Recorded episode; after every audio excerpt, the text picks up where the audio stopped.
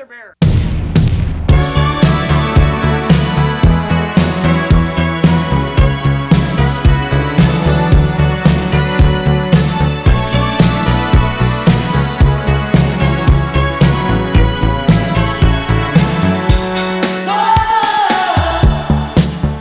大家好，欢迎来到啤酒事务局，我是天。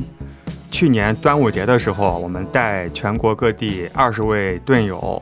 去了厦门，三天两夜，早 C 晚 A，特别开心。我们当时住的是一个叫做 NOA 的酒店，啊，这个酒店最妙的一点就是在一楼有一个叫做甲板 Deck 的精酿酒吧，所以晚上呢在酒吧喝得非常开心，非常通透，然后喝完直接去上楼睡觉。刚刚甲板以及 NOA 酒店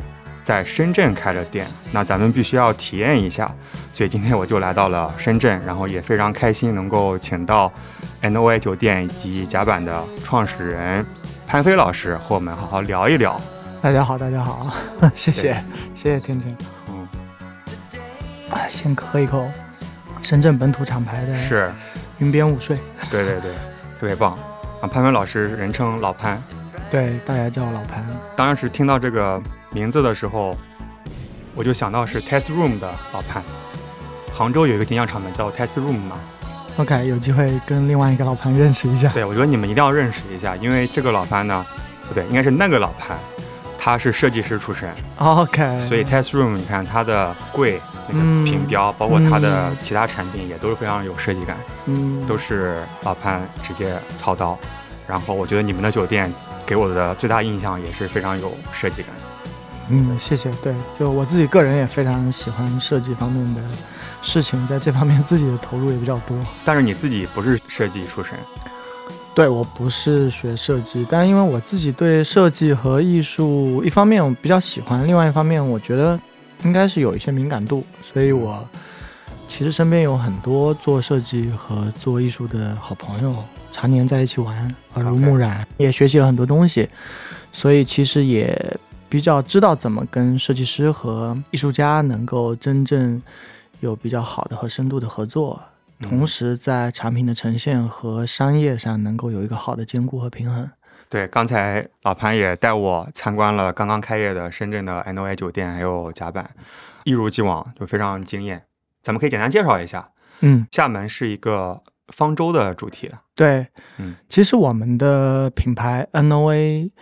Hotel 其实它是诺亚方舟 Noah Hotel 诺亚的单词的一个哦。简写。所以叫 NOA。对，因为诺亚这个单词它是 NOA H，、嗯。然后 Hotel 的首字母刚好是 H，啊。所以我们就把那个 H 给吞了，，OK，因为 NOA 三个字母会比较好记。是，所以我们在厦门当时做第一个这个品牌的项目的时候，其实我们就是以方舟为一个设计意向和嗯。设计概念。OK。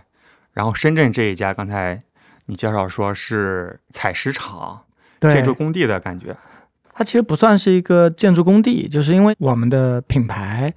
我们每一个店都会希望跟在地文化有比较深度的链接。那深圳其实是一个发展非常快速的一个城市，同时它是一个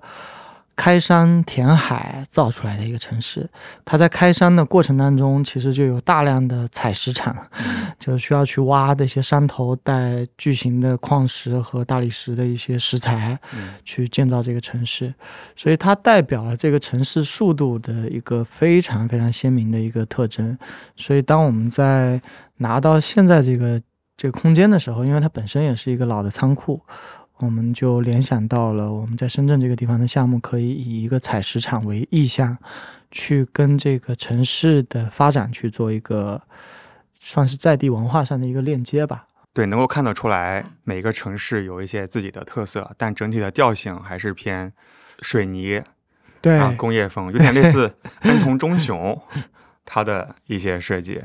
谢谢，因为我们当然没有这么大师的这个这个出品啊，嗯。对对。嗯，但其实呃，它从精神内核上其实确实是相似的，因为我们其实想要打造的一个空间或者是一个社交的一个氛围和场域，我们希望它是去物质化的。嗯。嗯、因为我们也不是一个纸醉金迷的一个一个空间，然后同时我们希望说能够营造出来一些精神层面的空间感受。嗯但是，一旦说有一个空间，它要跟精神层面产生一些连接，它就需要在可能偏物质体现的方面要显得相对贫瘠一些，就是那个所谓的贫瘠。当然，毕竟做商业空间，你要兼顾到舒适度，这个其实跟我原来去美国的一个叫火人节的一个活动有很大的启发，就是当你的物质条件降到一个比较基础的状态的时候，你的精神层面的敏感度就会被充分的打开，你的感官会变得敏感。当物质其实极大丰富的时候，你的感官是迟钝的和麻木的。所以，其实当我们想要做这样的一个带一些精神属性的社交场域的时候，反而我们在这些材料的选择上，就会希望用更质朴的材料去体现这个空间的感受。嗯，就让人更加的专注在自己的精神层面，或者是和人的交流的层面。是是是，没错。挺好。嗯那关于火人节，我听得出来你特别想聊，咱们可以待会儿再聊。OK，我们先还是描述一下深圳这边的这家店啊、嗯一楼还是和厦门店一样，会有精酿酒吧二十个酒头对，深圳这边是二十个酒头。啊，然后还有咖啡，还有一些烈酒。嗯，对，我们深圳的甲板 deck 呢，其实是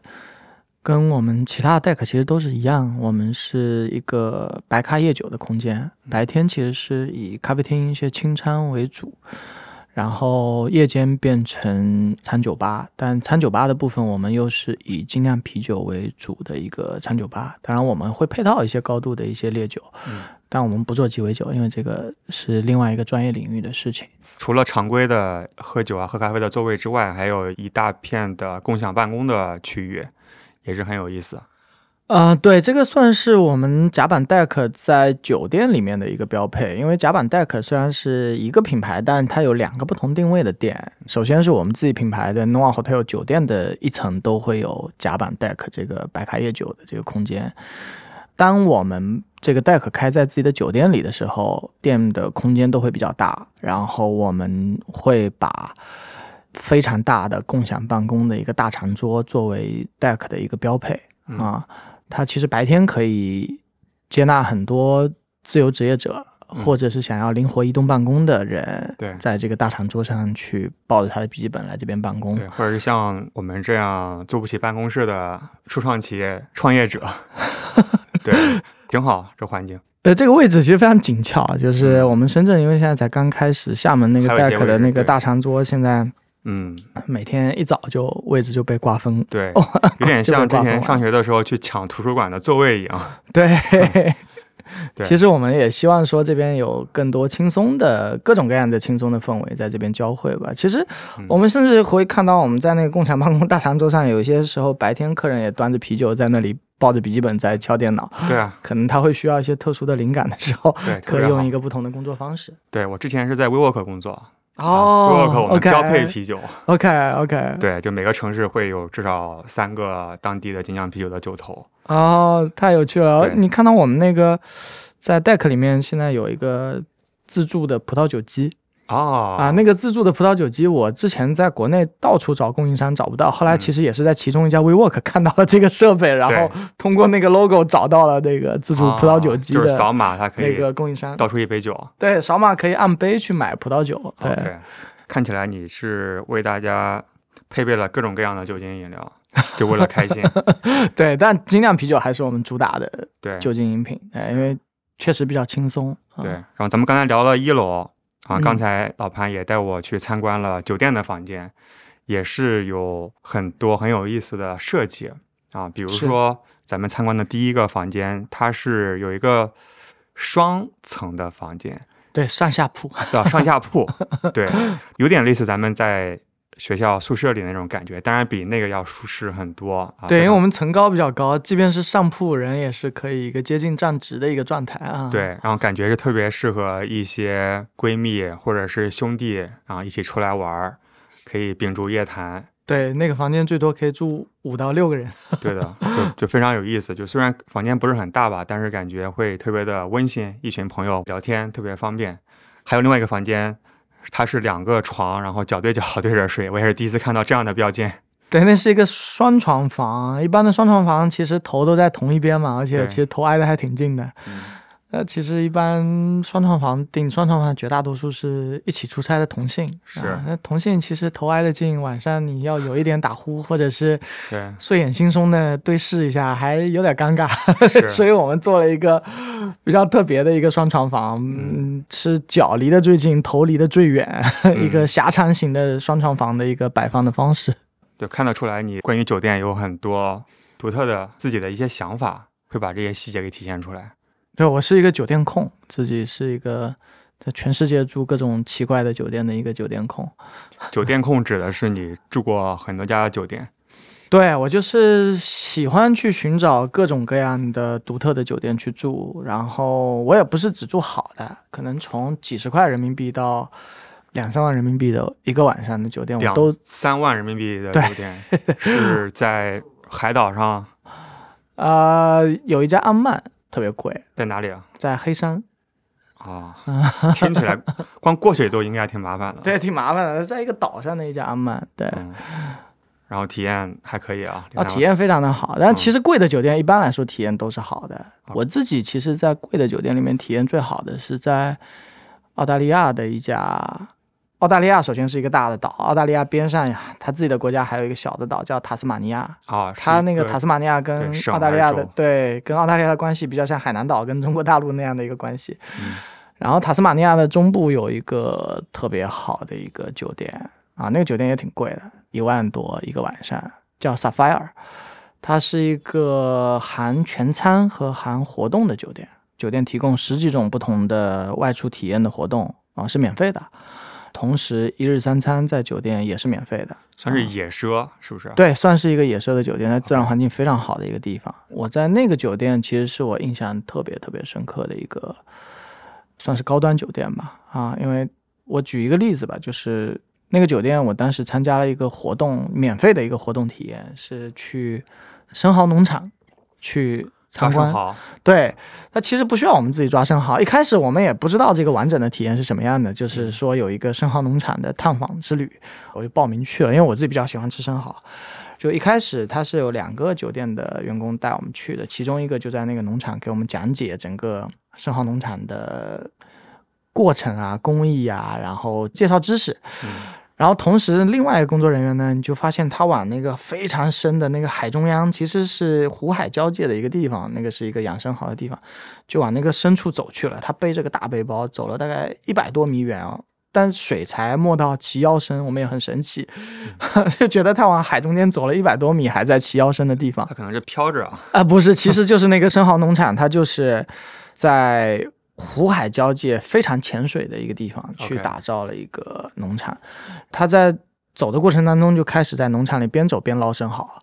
然后以及到了一百多米远的那个海中央的感觉的一个地方，那有一张非常破的一张破木桌。当时我们就在远处看着那个工作人员从书包里掏出了一张白桌布，哗的一下把那个整个破木桌给铺上了，然后水里面，水中央一百多米远的水中央，所以要去吃那个生蚝，也要对泡着水去吃。对，然后这时候其实另外一个工作人员就给我们其他所有的客人换上了。那个生蚝农场的那个农民的衣服，就是那个到胸口高的那个防水服然后让大家一起走到那个餐桌那边去，然后大家就一起趟水走到那个餐桌中央，然后我们走到的时候，他就开始开香槟，然后以及现场给我们开他刚刚从水里捞出来的新鲜的生蚝，就那个体验其实非常非常让人印象深刻的一个体验。就是三百六十度全方位深度体验，对，三 D 体验。对，非常爽。所以那个酒店其实你住下来会发现，其实它虽然说价格还挺高的，一万多一个晚上，但是因为它一天三餐的标准都非常高。酒随便喝，而且它有非常好的塔斯马尼亚是一个 whisky 特别厉害的一个地方，然后 OK 它的 whisky 也随便喝，然后餐标其实是接近米其林餐厅的一个标准了。然后你你最后发现，你一天还可以参加两到三个免费体验的活动，你最后其实住下来发现，其实性价比相对于它整个酒店的价格来说，和你最后获得收获的体验来说，其实还是物有所值的。OK，但这个是一个贵的酒店的体验对，，有没有便宜的我们可以负担得起的 好的酒店的体验？我说一个，它不叫好吧，它是特别的一个酒店的体验。在日本，大家其实都知道，日本其实消费还挺高的。然后日本有一个酒店品牌叫 Nine Hours 九小时 OK 酒店，它的名字就是数字九加 H hour 的首字母对啊。它其实主打的就是一个九小时的住宿体验。他觉得就是他给一些晚归的人，可能到了酒店直接洗澡睡觉，然后第二天早上吃个早餐就离店了。整个过程大概就是一个九小时的过程，所以它起了这样的一个 Nine Hours 这样的一个品牌名称。当然你可以住超过九个小时啊，OK 但这个是它的品牌理念，是一个胶囊旅馆。哦，它在日本现在应该在大城市已经开了十二三家了，而且这个是一个非常非常有设计感的一个胶囊旅馆，拿了无数的平面和建筑设计类的奖。大家有机会可以去查一下，其实，在日本那么高消费的地方，那么有设计感的一个江南旅馆，它只要我当时去的时候，它只要八十到九十人民币一个晚上。就一千这个日元，对，这个在日本的这个消费，你住一个晚上几十块人民币，这个其实是一个，就两罐啤酒。对，而且是一个拿了非常多设计大奖一个胶囊旅馆的品牌。OK 那因为我自己比较喜欢设计，所以其实我当时去第一次住胶囊就是在这个品牌。然后我给大家分享一个 tips，、住胶囊你如果没有住过，可能你是想象不到的一个 tips，就是我住那个胶囊旅馆的第二天早上刚刚醒来的时候，大家都知道人刚睡一觉醒来容易放屁，啊，清晨的时候，但是当时我没有特别注意这个事情，就正常的嗯。做了这个动作。但是因为大家可以想象，因为那个空间过于狭小，嗯，所以我当时是你一个人住的对一个人胶囊只能装一个人进去，？OK OK，那也不影响别人。不影响别人。但是因为那个空间过于狭小，我当时甚至被自己熏得夺门而出，就夺出了那个胶囊。OK 对，这个算是一个比较有趣的一个体验吧。对对需要，注意一下。是对我之前在日本待过一年，但是我还没有住过胶囊旅馆，OK。因为感觉好像会特别的憋屈，应该很不舒适。但其实现在设计的比较好的胶囊旅馆，它那个预制的胶囊里面会带一些排气和通风的一些系统，所以其实现在的胶囊体验是越来越好了。OK，整个入住的流程也非常的流畅，它其实整个动线规划的很有趣。第一，它它男士和女士分开不同的楼层，首先，哦然后第二呢，它其实整个的入住体验流程是跟一般酒店完全不一样的。它办完入住以后，它是给你两把钥匙，然后你进去之前，你先得脱鞋。进去之前就得脱鞋，拿着第一把钥匙，把你的鞋子放到你的鞋柜里。OK，它有一个集中的鞋柜，你把自己的那双鞋放到自己那把钥匙开的一个小鞋柜里，嗯然后从那个鞋柜里拿出你的一次性拖鞋换上，他会给你一个洗浴的包。嗯他其实建议你的入住流程就是你换完拖鞋，拿着第二把钥匙直接坐电梯，拿着你的睡袍，还有一些洗漱的东西直接坐啊。一楼的第二把钥匙是给你放行李，嗯他同时是建议你的行李箱是不带进去的，嗯只带一些必要的洗漱的随身行李。然后你在那个行李箱打开以后，发现里面会有一件睡袍，你是可以在酒店的时候可以穿的，等于把你的行李箱放进去，把随身的一些洗漱的东西带着，然后在酒店的入口处就拿着睡袍和洗漱的东西，直接摁电梯上嗯洗浴的楼层。啊它有整个楼层就是专门洗漱的啊，刷牙区有淋浴区，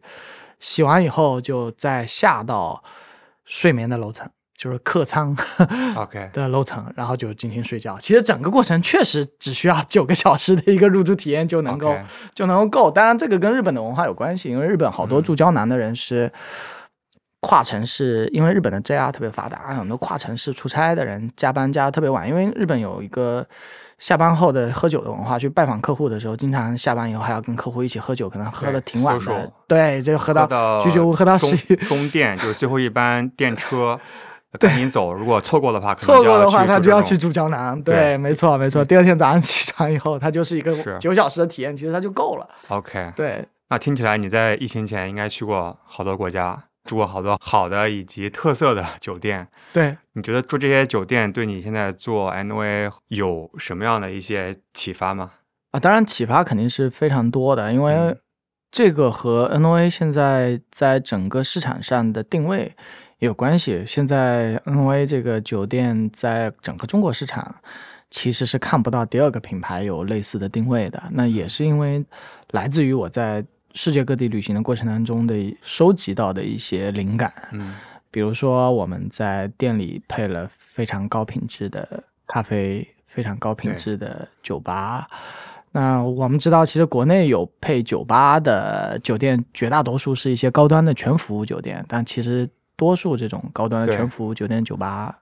都废了，他只是为了有而有。对，我这次来是蹭我老婆的酒店，她来深圳出差嘛，嗯。他的出差标准也比较高，就住那个星河丽思卡尔顿，，OK，呃，非常差，就是实名吐槽一下，大家不要去住，真的是一无是处。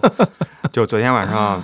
哦，我们也是想喝杯酒嘛，嗯，然后去楼下去，他们是一个雪茄吧，感觉 OK 还还挺高端的，然后里嗯面一个人都没有，放点爵士音乐，很大的空间，然后一个人都没有，就非常的浪费。然后看了一下酒单，也没有什么想喝的，就是为了有那个地方而有，但是真的很少有酒店嗯会让我因为想去他的酒吧而去他这个地方。嗯那是，NOA 就是其中这样一家店。哎，谢谢。我嗯们确实在酒吧这个事情上非常的用力，也非常的认真去做。对，呃，其实确实也是因为来自于在国外旅居的过程当中住过一些，我们觉得酒吧氛围做的特别特别好的一些酒店啊、一个城市最有趣的本地的人和最有趣的旅客、游客，同时在一个酒店的酒吧对，相聚。这也是挺特别的。对，因为本地人很少去一个酒店吃饭喝酒嘛，但是在 NOA 好像是会有本地人来这边办公、喝咖啡、喝酒的。对我们其实酒店里的这个 deck 甲板呢，其实本地的客源甚至占了超过一半，另外一小半才是住在酒店的客人，以及其实还有一部分是来这个城市旅行和旅居的客人，也会特意跑到我们酒店的甲板 deck 来喝东西。对，那这些其实只占了一小半啊，大概有百分之六十左右，可能都还是本地的年轻人。嗯对，而且酒店嘛，嗯，酒店有个“酒”字，对其实绝大多数中国的酒店嗯没有好好卖酒。对 我们想做一个名副其实的好好卖酒的酒店。对，确实这个酒店这个名字它不是白叫的，对，可能在之前确实是喝酒住宿的地方。是是，但是现在有太多酒店它忽略了酒的部分。对那你当时为什么选择了精酿啤酒，而不是重点发展其他类型的酒呢？这个跟我们整体希望能够打造的社群氛围是有很大关系的。我们其实希望说，年轻人有想法的、有趣的灵魂在这边相聚。但其实现在最有想法、最有创意能力、最有创造力的一批年轻人，其实还是在喝啤酒，是最主流的一种，且是最轻松的一种酒精饮料。OK，非常同意。来喝一口。来，Cheers。同时呢，其实鸡尾酒其实它很多时候会更偏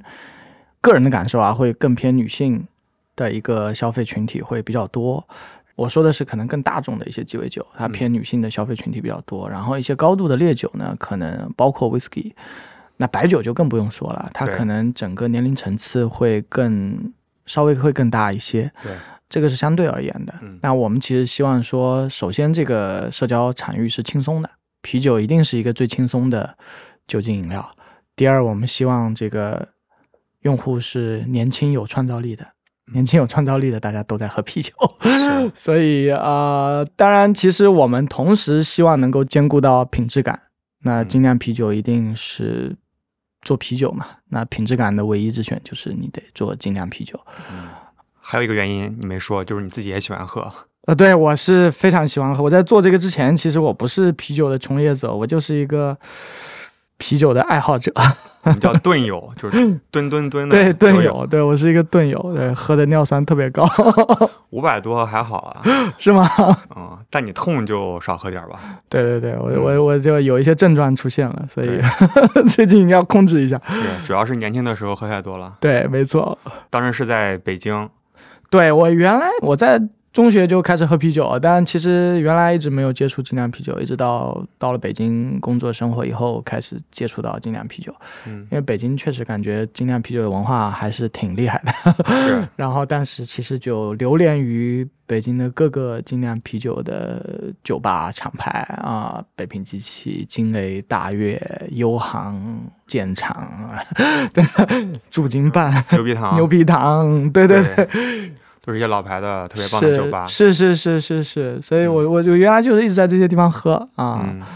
然后后来认识了李威老师，其实也是因为要做这样的一个定位的一个酒店加酒吧加咖啡厅的一个综合的项目，又觉得应该要做精酿啤酒，然后我又在北京呢，李威老师刚好是原来是我一个朋友的朋友啊，我就托朋友介绍了李维老师，因为我原来也经常在北平机器消费，消费，对我原来老去就是北平的那个老店，在方家胡同的那老店，，很棒。去那边喝酒，对，然后我也特别喜欢北平机器对于食物，就是对于酒配的这个概念吧，因为他希望说煎饼这个东西能够成为另外一个重要的碳水的主食，去跟西方的主流的汉堡和披萨这样的食物去抗衡。它也不叫抗衡吧，是我们觉得说可能现在提供另外一中种提供。提供另外一种主食碳水的一个选择，而且其实可能是更符合现在新一代成长起来的更消费自信的年轻人，嗯更能迎合他的中餐口味的这个需求。我觉得这个其实是一个特别好、特别自信的一个一个选择，然后也是一个特别在地文化的一个做法。而且北平机器它的老店也是老的厂房改造，我们的很多项目也都是厂房改造。我们觉得其实在很多品牌的内核上有非常多相似的可以连接的部分，所以当时就托朋友介绍了李威老师。对，这里可以补充一下，因为甲板 deck 是和北平机器深度合作的，比如说在厦门店，还有在咱们现在的深圳店，都可以喝到很多款的北平机器的酒。后来达成了这样一个合作，对，我们在 NOA 酒店的 deck 都会常年保留非常大比例的酒头，常年是供北平机器的酒。嗯，当然，我们另外大概会有一半的酒头会经常轮换不同的厂牌的好酒。对，比如说在深圳有三个深圳本地的厂牌，啊对，ET、加卡哈，还有一家蛋。蛋。对，，OK，我蛋也精酿，生蛋静默稠的蛋。OK，也是深圳厂牌，对，也是深圳厂牌啊、我们其实，在厦门和深圳的甲板 deck 酒款的选择是会有比较长时间在酒头上的，也是本土的一些厂牌。像厦门，我们就会和沙坡尾和胖胖啤酒马啊，会有比较长期的深度的合作。所以其实，在我们所有的 Nova Hotel，就是 NOA 酒店里的这个甲板 deck，同时是可以喝到北平机器的酒款和这个城市属于这个酒店所在的城市的本土的厂牌的一些酒款嗯，这个也是经过深思熟虑做的一个决策。啊。对，因为我们这两个都是南方的项目嘛，所以其实对于南方来说，可能喝到比较北方的厂牌的啤酒，如果是本地客人，他可能比较愿意去尝试一些北方的啤酒的厂牌的啤酒，因为在本地南方可能比较难喝到一些北方厂牌的啤酒。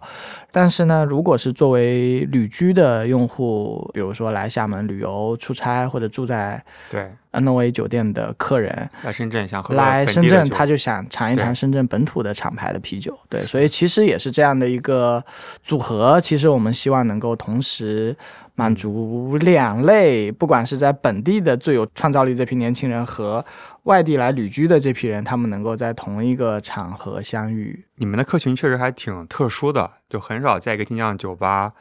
可以让本地人和外地人都有大概类似的比例可以相遇，所以要同时照顾到两部分人的需求。对，是的，是的，而且。嗯、我们经常会发现，有的时候本地人他也愿意带外地的朋友来 deck，就是因为 他自己可以喝一些可能新的东西，但是呢，外地的朋友同时有可以尝到是，可能厦门本地的或者深圳本地的啤酒。对，我觉得你们虽然做酒店为最初的一个初心，但是把精酿酒吧，不管是从酒吧的环境设计啊，还是选酒方面，都是非常的在线。它完全可以单独拎出来做一个独立的酒吧来运作。啊，谢谢谢谢。那对事实上，我们也在开独立的店，我们在北京、在上海嗯。都已经开了哦甲板 deck 的独立店。上海我去了，在外滩那边，对对对对对，啊上海在外滩，贵的地方，寸土寸金的地方。是 是，啊因为那个空间确实非常的独特，对，对。然后因为我自己对空间啊、对设计啊可能会更敏感一些，所以很多时候我们选址可能突然看到一个好的空间，可能就想要。对就想要就想做，包括也可以预告一下，我们在厦门也在装修一个独立的一个 deck 啊、哦是一两层半楼的一栋南洋的老别墅的改造，对啊、哦未来应该也会挺独特的一个空间吧。现在其实在做三块生意嘛，就是酒店、精酿酒吧以及精品咖啡。你们是怎么能够同时把这三块都做得很专业？啊，其实我之前的经历没有做过太多线下的事情，但是因为我是一个还算是比较敏感的人，那我觉得线下这段时间做下来，我觉得其实一个线下的商业空间的一个好产品，它其实无非就绕不开五感六觉。那当然，咖啡、酒，它最核心的是味觉，对吧？因为这个是你最核心的产品。但是不管是咖啡也好，酒也好，还是酒店也好，它其实全部是围绕着五感六觉综合展开的，从味觉到嗅觉，那嗅觉可能会涉及到整个空间的香氛。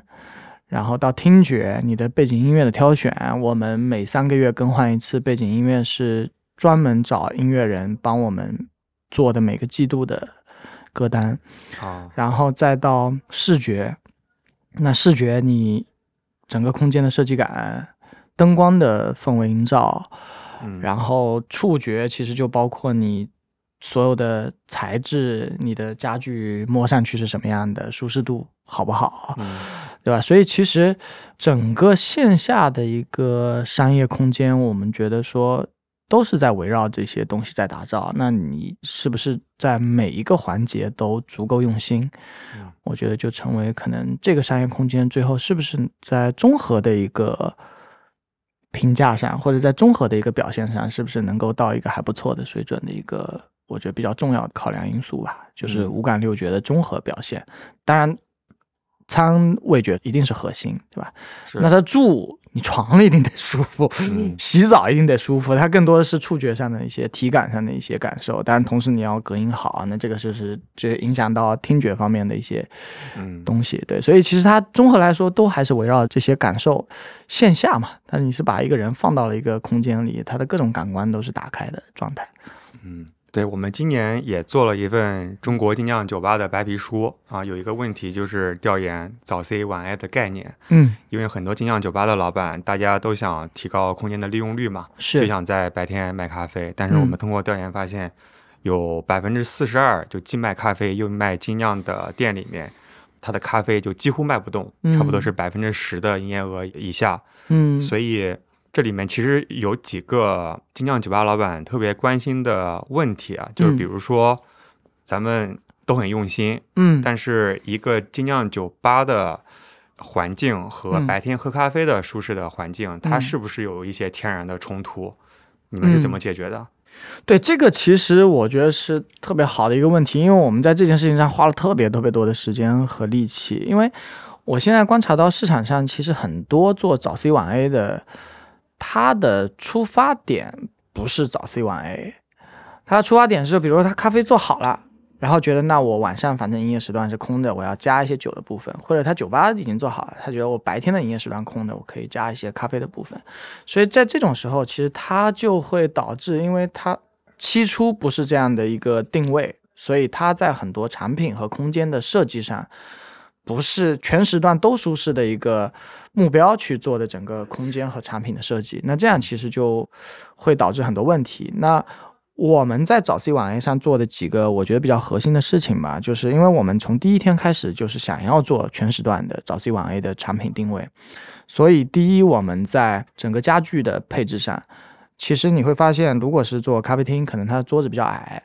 它会比较轻松；但你要做酒吧，你的桌子就不能那么矮，尤其是啤酒吧，你人如果窝着，你就喝不下去了。对，所以其实桌子和椅子高度的配置其实是很关键的。你又让要白天喝咖啡的客人觉得这个不是一个正经的餐桌，嗯同时你要让晚上喝酒的客人觉得这个地方其实喝酒的时候他不会人窝在那儿，像白天很多咖啡厅，它就是它那个咖啡杯是放的很低很低的。嗯那你在家具的材料选择、颜色选择、桌椅的配置的高度差异的选择上，怎么能够兼顾两个不同的场景的客人都是觉得舒适的？这个其实又挺重要的。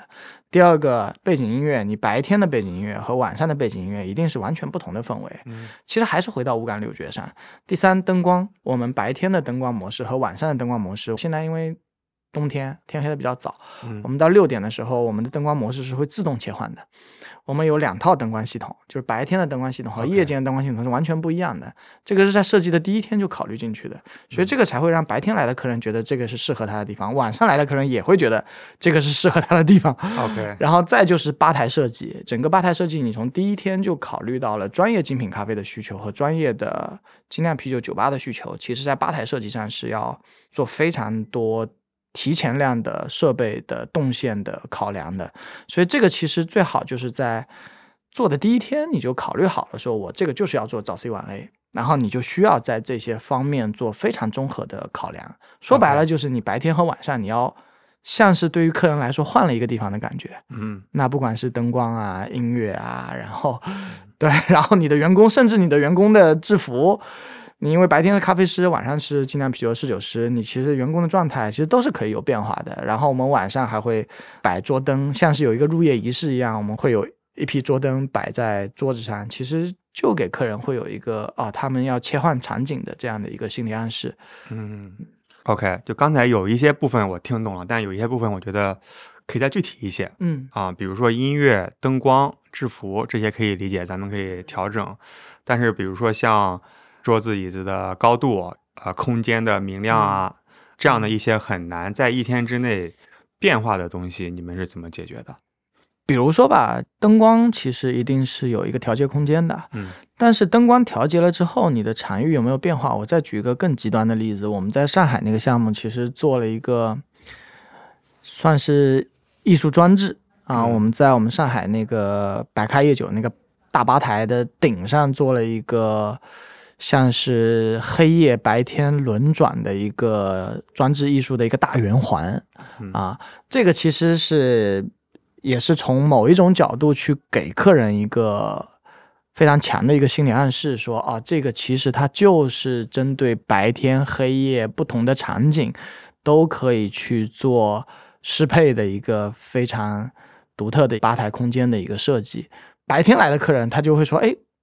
我看到了这个黑白轮转的东西，他会想探索你晚上的状态。嗯对于晚上来的客人，他可能也会想的是：哎呀，你这个这么独特的一个艺术装置，在白天它会是什么样的？啊，也会吸引他白天来探索的好奇心。对，上海那家店正好我也去过，感觉是被一分为二，包括吧台啊，包括空间，就是切割成白色、明亮色调和黑暗的色调。对，它有个非常非常强的一个冲突感和对比。晚上在黑的区域就是一个很自然的酒吧环境嘛，对，然后白天可能在白的区域会更加适合一些。当然，可能有些人会有不同的偏好，嗯，可以正好去满足。所以这些的话，就是在开店最初就是要规划好的，而不只是说我顺便去卖一卖另外一样东西。对，顺便卖一卖，一般来说很难卖，对 一般来说很难卖啊，因为嗯遇到各种别扭的情况。对。然后之前我们调研一些精酿酒吧老板，他们卖咖啡的另外一个障碍就是很难招得到真正专业的咖啡师，对，因为真正专业的厉害的咖啡师，他们会觉得你个精酿酒吧，我去那边工作，其实是有点自掉身价，或者对他职业发展是有影响的嘛。是的所以你们是怎么解决招聘的问题啊？因为我们从一开始就做的是早 C 晚 A，所以其实我们的咖啡师他并不会有一个心理障碍，说我去的是一个偏科于酒吧的咖啡厅。我举两个例子，第一个是我们会有一个福利的制度，是我们会对我们入职半年以上的咖啡师去开放公司支持费用，让他去考 Q Granda 的咖啡师的执照，因为这个考试费用其实挺高的，两万多块钱，对于很多入行不久的咖啡师来说，他自己去负担这个考试的费用其实是比较高的。但我们其实公司内部有一个对咖啡师这样的一个发展的一个激励制度，但咖啡师面试的时候，他一听到有这样的一个制度，他也会给自己一个心理暗示，这个品牌在做咖啡这件事情上是认真的。嗯然后我们在精酿啤酒的侍酒师的部分也是一样，他有自己专业的路径。我们会希望所有入职三个月以上的精酿啤酒的侍酒师都要拿到 CISROM 的执照。然后，所以其实等于是不同的岗位，你在招聘的时候，我也不会要求咖啡师你就进来，我会告诉你说你要上两个班，你白天也要上，晚上也要上，不会，你就白天上咖啡师的班。但其实你会发现，最后会有一个好的现象，就是因为大家在一个吧台工作，嗯大家对对方的东西都很好奇，所以到时间长了以后，你会发现咖啡师也很想去学精酿啤酒的东西。啊，但是你一开始不能跟他们 说这些事儿，一开始说他就会觉得说我这边可能做不了专业咖啡的事情，哦但其实他会潜移默化后来他潜移默化的、自发的就会想去学另外一部分的东西。哎挺好的。，对，然后晚上那些侍酒师也会觉得白天那个咖啡师的东西其实挺有趣的，他还想要在这个地方去进行一些学习。那慢慢的，你这个团队就会更灵活的可以调配大家的工作时间。比如有的时候你真的晚上特别忙的时候，你需要白天的咖啡师来帮忙加班。去做晚上的精酿啤酒试酒服务的时候，他其实也有一个还不错的基础的专业度在了，嗯，所以这个 其实还还是一个挺有趣的一个现象啊。对，其实我之前也不太喝咖啡，但是最近嗯两年也是开始逐渐了解，也是去一次咖啡庄园的体验，然后我发现咖啡和啤酒都是谷物通过烘焙和发酵制作出来的风味饮料嘛，对有很多相似的地方。，对，所以现在我也是每天至少喝两杯。一般来说，会喜欢咖啡的知识体系的人，他也会觉得精酿啤酒的知识体系其实是相通的，对，反之亦然啊。是你自己也是喝挺多。对我这一天两到三杯咖啡。OK，行，来喝一个 OK，好，碰一个。感觉你还是在做一个非常独特的、创新的业态，听起来是个酒店，听起来是一个精品咖啡厅、精酿酒吧，甚至是一个设计公司。对我们其实自己还有个设计工作室。对，嗯，啊，包括咱们深圳店，刚才带我参观，有一个展厅，多功能的空间。对，然后还有一些家居产品，对，有一些设计师买手家具。是，感觉我们做很多事情，我们又做咖啡厅，我们又做酒吧，我们又做客房，我们还做设计师工作室，还做什么设计家居买手店，就特别多东西。但其实只是在围绕一件事情在做，我们只是在围绕着一群最活跃的一二线城市里生活的、对生活方式最有追求的这批年轻人。嗯我们希望在城市中心给他们去打造一个像在城市里的平行世界，一个乌托邦，一个社交场所，综合的商业，嗯不管是住、喝咖啡、朋友聚会，甚至来看一场演出，去买手家具店给朋友挑一个礼物，其实都可以来到这个地方发生。所以这个地方它更像一个剧场聚会的剧，嗯啊，就是我们希望说，能够让城市里的焦虑，但同时又充满了创造力的年轻人，能够短暂的切换他自己平时日常生活的场景，而且他不需要去到非常遥远的地方，而是在自己的城市里就能够切换一个状态，切换一个场景。嗯只有你足够多的吸引到了相似的人、同频的人，嗯他在这个地方这种场域、这种氛围，嗯才成立，才真的能让他有另外一个心情，有另外一个感受，他觉得他到了另外一个地方，嗯，虽然可能就是半小时的车程。是。那你是什么时候有这样的一个灵感，做这样一件事情？啊、这个其实是因为我在一七一八年两年去了美国的一个火人节哦啊、听说 Burning 过 Man 它其实是在一年一次，在美国的一个叫内华达州的一荒芜的一片沙漠里，八天七夜的，大概八万人规模能够参加的一个狂欢的一个活动。它在一个一毛不拔的一个地方，离最近的城镇车程都要六个小时的地方，建造出一个八天七晚的临时的八万人的城市。然后这里面有大量的艺术、文化、电音，甚至有性、药，其实是一个非常自由的且狂热的一个乌托邦，而且是临时存在的一个乌托邦的一个世界。其实我有非常多的灵感吧，是来自于这样的一个活动。我认为它甚至带一点点宗教的色彩。它会像全世界的拜自由主义教 的这些狂热的爱好者，一年一度大家聚会的一个地方。我们今天会重返火人节，会组织。二零二三年，对我们，你已经提前。来到了二零二三年，对对，二零二三年，嗯，因为这个活动每年在八月底九月初，它的票放的非常早，所以我们二月份之前就要所有的准备工作都要提前做完，然后名额要定完，啊，所以我们很快就要开始这个工作。我们二零二三年重返火人节，会做一个小的有趣的华人营地。啊，华人营地，华人营地，对，一个小的营地，但是其实我们都是从国内带去一批有趣的人一块儿在那个营地去探索火人节吧。OK，很有意思。那除了参加这个火人节之外，今年还有什么计划？哎呀，上半年先活下去。现在开放了，好一点吧？对，前景一定是好的，但反正过程我相信肯定还会有一些波折吧。现在北京已经百分之八十的同事感染，所以现在北京的店虽然说开放也开不了，因为没有人可以去正常的上班。然后我们上海现在已经快要一半的同事感染，所以上海的店也 很快的。我觉得深圳可能也接下去厦门也会有类似的情况出现。啊，你应该习惯了疫情对生意的影响，你这几年一直和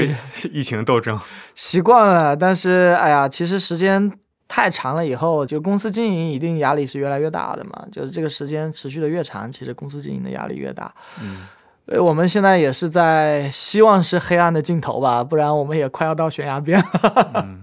你之前也经历过一次最初的时候那一波疫情的影响啊，那个对，那个是一个惨痛的一个经历。就之前做了一个出境旅游公司，对，在一九年的时候已经六百多个同事的规模了。六百多个同事现在已经天各一方，叫做黄包车嘛，我也下载过啊，是吗？对，当时想去泰国玩儿，OK，要去租车吧，应该是，嗯，是，但没有机会用了，啊，是因为出境旅游行业嘛，你说酒店行业比较难，餐饮行业比较难，但是出境旅游这个 行业过去三年是消失了，就这个行业没了，有点像现在的。教培行业，对，一夜之间就消失了。是，但现在 NOA 酒店，包括甲板啊、deck，我觉得还是在今年会有一些新的希望，因为大的方向肯定是越来越好的。对，包括我们现在确定，就是我们厦门的第二家甲板 deck 会，应该明年一季度就会开吧。现在已经在筹备的中段了啊。嗯，还会开新的店吗？我觉得先熬过这段时间吧，先要看到整个消费恢复到一个可能比较接近二零一九年大家的一个状态，我们可能才敢去做下一步的决策。对，一步一步来。是，现在感觉也已经找到了一个方向，至少开一家店都是做的挺好的，只是因为大的环境目前。有一些客观的一些限制，所以需要一点时间。嗯，是。但我们其实不管在咖啡还是精酿还是酒店的领域，其实我们也都还有很多行业专业的经验需要在在学习的吧。很谦虚啊，不是是真的，因为从业经历确实也不够长。确实之前没有过线下的经验。其实我自己是一个比较龟毛的一个人。龟毛啥意思啊？龟毛就是可能对很多细节的体验和感受都对比较挑剔，也比较敏感。当你在线下做实体的时候，你就会发现，因为其实在一个线下的空间里，人的感受是完全打开的。当你特别敏感的时候，你就会发现哪哪都是问题，哪哪都需要改善，而且每一个问题的改善，其实你。如果想要不落于俗套和平庸，你就会发现解决方案其实是非常的耗费心力的。同时，你要去兼顾可行的方案和可承受的成本，但是又想要做出真正好体验的东西。咖啡、酒产品是一方面，我其实为此我去找了非常厉害的咖啡的老师和精酿啤酒老师，深入的去了解这个行业和产业的部分，就是为了我至少觉得我要从业了吧，我我至少能成为一个专业的消费者吧。对，但是其实最后发现，其实产品出来了以后，在空间一步步呈现出来的时候，你会发现更多的问题，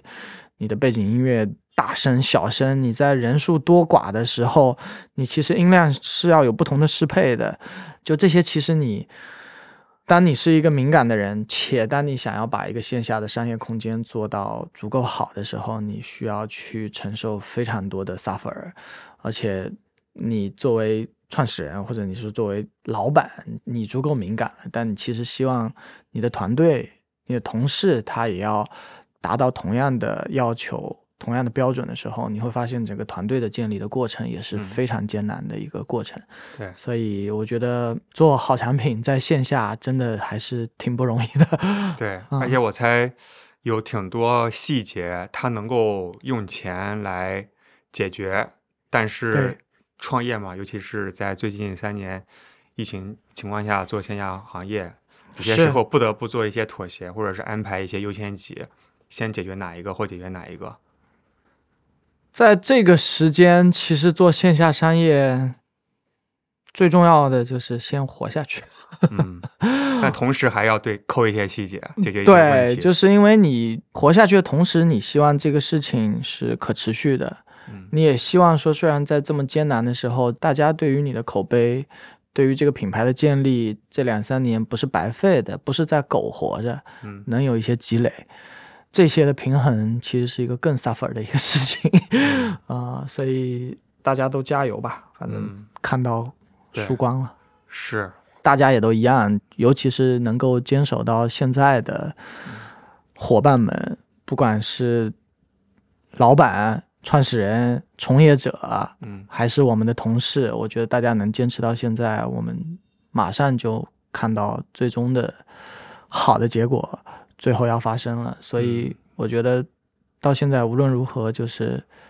要有一个乐观的、积极的、坚韧的，尽量摒弃焦虑情绪的一个状态，去迎接最后一小段时间的挑战吧。嗯，对，其实这点我非常同意，因为我们本身也是一个线上的媒体，嗯，加电商加社群或者是个平台吧，是，但是我们也。一直想坚持做一些线下活动，比如说我们去厦门旅行，去贵阳旅行，去露营。虽然每次只能带几十个人，嗯，就和我们线上覆盖成千上万的人肯定是不一样的嘛。但是每次带那几十个人去走进酒厂和酿酒师面对面的交流，或者是在甲板咱们一起碰杯喝酒的那个体验，是你听多少期节目、看多少个视频无法。比拟的，对对，因为你把一个咱们的队友带到酒厂里面，他从发酵罐里面打一杯酒，和酿酒师亲自交流，那他可能这辈子就是你这个厂牌的粉丝。嗯，所以我觉得做线下的这个事情非常有意义，当然很难，因为有疫情嘛。我们搞一个活动都这么难，你们开店肯定更难。是，但我觉得终归人和人还是要相见。对，就面对面的一些真情实感的一些交流，非常有意义。来，来喝一口，喝一口。真的很不容易，谢谢谢谢。好，天黑了，开始喝酒了要。对，我们待会儿可以去楼下喝一喝，然后我们可以去旁边静安喝一喝。是，这边离静安的深圳第一家店也特别近。对，只有几十米，一百米远。对，特别棒。大家来深圳的话，可以在这边体验到北平机器以及。主要是深圳本地的精酿厂牌的酒，然后同时喝完可以去下一场去京 A 喝另外一个北京厂牌的酒。欢迎大家来这块玩，嗯，非常推荐大家来，不仅是来喝酒了，来住宿喝酒一条龙啊，NOI 酒店以及甲板 deck 啊一起喝酒。那同时厦门还有上海的甲板也是我们啤酒旅行社的合作酒吧，大家出示我们啤酒旅行社小程序会员都可以享受生啤。八八折的优惠，非常的实惠。你可以在这边喝到北平机器啊，以及中国本地厂牌的一些酒。同时，在尤其是上海吧，有很多进口尖货的生啤，对，选酒都非常的专业，而且价格很实惠。谢谢。在厦门和深圳的话，就是喝完可以去上楼睡觉。我是特别喜欢这种体验。谢谢谢谢谢谢，欢迎大家都来玩，欢迎大家都来玩。嗯，好嘞。然后今天也非常感谢潘飞老师的分享，给我们很多新的启发啊。我们过往更多是在聊精酿酒吧怎么做其他的事情，但是我们现在有另外一个角度，就是从一个更加综合的业态看，我们怎么把精酿酒吧这个板块融入到一个更大的空间体验里面去，也是学习到很多。今天非常感谢。谢谢天。然后最后我们可以放个片尾曲给大家，那我们就从甲板最近的歌单里面选一首。对，可以从甲板的歌单里选一首。其实我们绝大多数的歌单是没有歌词的，偏世界音乐，用大量非常规的乐器，但是我们希望这些乐器其实更接近人的精神层面的一些状态。OK。那今天非常感谢老潘做客啤酒事务局，然后也欢迎大家来 NOA 甲板打卡，谢谢大家，谢谢大家，欢迎来玩，好，Cheers，Cheers。